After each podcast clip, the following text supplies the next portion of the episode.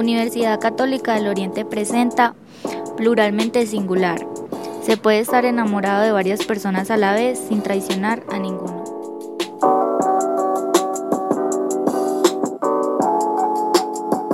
Hola a todos, bienvenidos y bienvenidas a este espacio en el que conversaremos Sara, Cristian y quien les habla Ana sobre un tema controversial como lo es el poliamor. Bien, iniciemos por definir qué es un poliamor. Es aquella relación amorosa o sexual que se mantiene entre más de dos personas con el consentimiento de todas ellas. Antes todo era monogamia y la simple idea de estar con más de una pareja parecía algo horrible. Bueno, entonces ustedes se preguntarán qué es la monogamia. Bueno, la monogamia es el modelo de relación dominante en una cultura occidental, asumiendo que esta es la forma natural y válida de establecer vínculos amorosos, lo que hace que se genere un imaginario colectivo de cómo deben ser las relaciones sexoafectivas para ser satisfactorias y exitosas. Pero el poliamor es un ejemplo de este cambio y de las nuevas formas de relacionarse que existen. Entonces, ¿es posible enamorarse de varias personas a la vez? Hola Cristian, de acuerdo a tu pregunta, es algo complejo de responder, pero según la psicóloga Margarita García, no existe una forma única de experimentar el amor, ¿cierto? Lo que significa amar a dos o más personas al mismo tiempo significa posible. Eh, pero la forma en la que se llama a cada persona es completamente diferente, ¿cierto? Cuando se trata de estar enamorado de más de una persona, no es muy diferente de amar platónicamente a varias personas. Por ejemplo, así como se puede amar simultáneamente a varios amigos, padres, hijos, otras personas en tu vida, también se puede amar a más de una pareja. Es un excelente punto de vista, Sara. Pero ¿qué es eso de amar a cada persona diferente en el poliamor? Claro, Ana, porque puede que en tal caso de cinco personas en un poliamor uno sienta más conexión, más encuentro emocional con otro que de la misma manera que con el resto, ¿cierto? Entonces esto probablemente sea una de las causas en las que muchas de las veces no funcionen y acaben todos separados o quienes tenían esa conexión retomen una relación tradicional o sea de dos.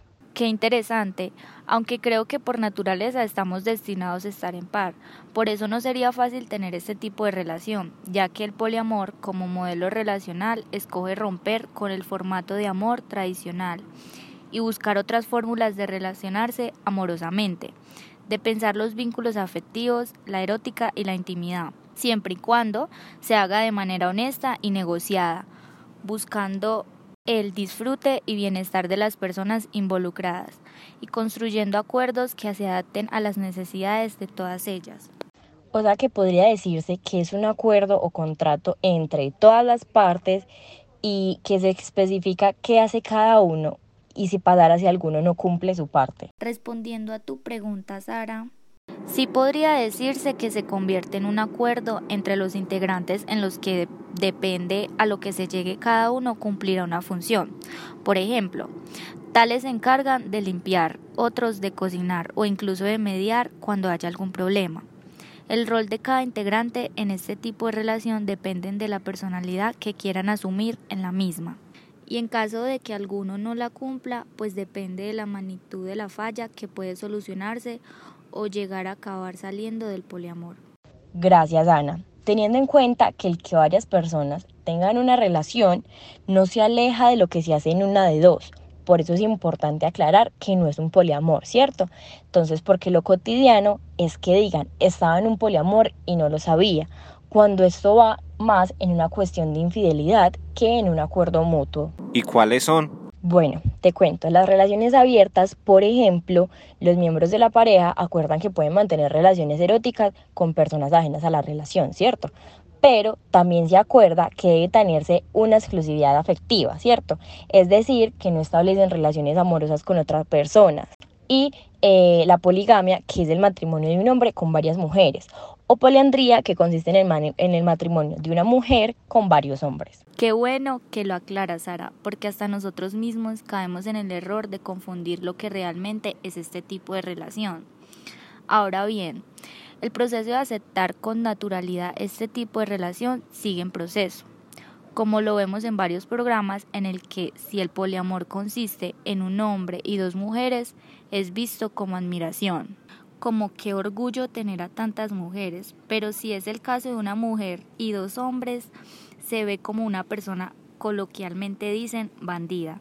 Estigmatizan este tipo de relación dependiente del género y además que no es posible como también es raro amar a tantas personas. Sí, Ana, es difícil, pero hay que empatizarse en que hay muchas maneras de entender el amor y esta es una de ellas, aunque hay personas que piensan que puede ser una moda pasajera y no una forma distinta de entender el amor. Chicas, ¿ustedes tendrían una relación de este tipo?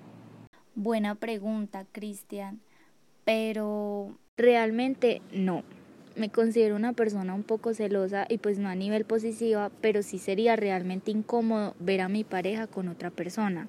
Obviamente respeto a quienes sí, y me da curiosidad es el entender cómo cada vez surgen más tipos de relaciones humanas, cómo el ser humano cada vez aumenta las maneras de demostrar el amor y pues es una muestra que nos lleva a comprender y entender que el amor no tiene religión, el amor no tiene género, el amor es muy diverso.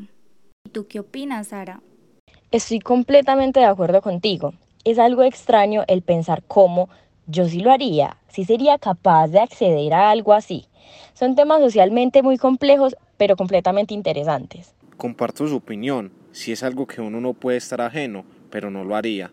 Bueno chicas, les comento también que es muy importante recalcar que en el poliamor se requiere de mucha autoconfianza, autoestima y gestión emocional para poder afrontar los sentimientos posesivos en el que se trata de llegar a ver a las otras personas como una fuente de mejora y bienestar en vez de como una amenaza. Claro que sí, Cristian. El funcionamiento de este tipo de relación sigue siendo un misterio y conlleva mucha confusión. Por eso, el primer paso para tener una relación amorosa con varias personas a la vez es querer tenerla, creer en ella y dotarse de las herramientas necesarias para desarrollarla positivamente ya que hace mucha falta inteligencia emocional. Nunca se puede iniciar este tipo de relación por imposición, por una moda o por no frustrar los sentimientos de nuestra pareja. Debe ser una lección libre. Relacionado y complementado a lo que dice Ana con respecto a la frase de Gabriel García Márquez que dice se puede estar enamorado de varias personas sin lastimar a ninguna, se explica un poco el contexto de todo lo que conlleva el poliamor, ¿cierto? Se sabe que cada una de las partes tiene muy claro cuál es su rol en la relación poliamorosa que se lleva, por lo cual ninguna de las partes tiene que salir lastimada o con algún sentimiento de rencor, porque desde un inicio se han aclarado todas, eh, todas las condiciones con respecto a la relación. Ya para concluir, estamos creciendo en una sociedad en la que la monogamia es la filosofía mayoritaria el poliamor puede ser complicado, pero hay muchas maneras de entender el amor y esta es una de ellas. Con esto llegamos al final de nuestro podcast. Muchas gracias por habernos escuchado. Recuerden que les habló Ana, Sara y Cristian. Hasta la próxima. Universidad Católica del Oriente presentó Pluralmente Singular. Muchas gracias.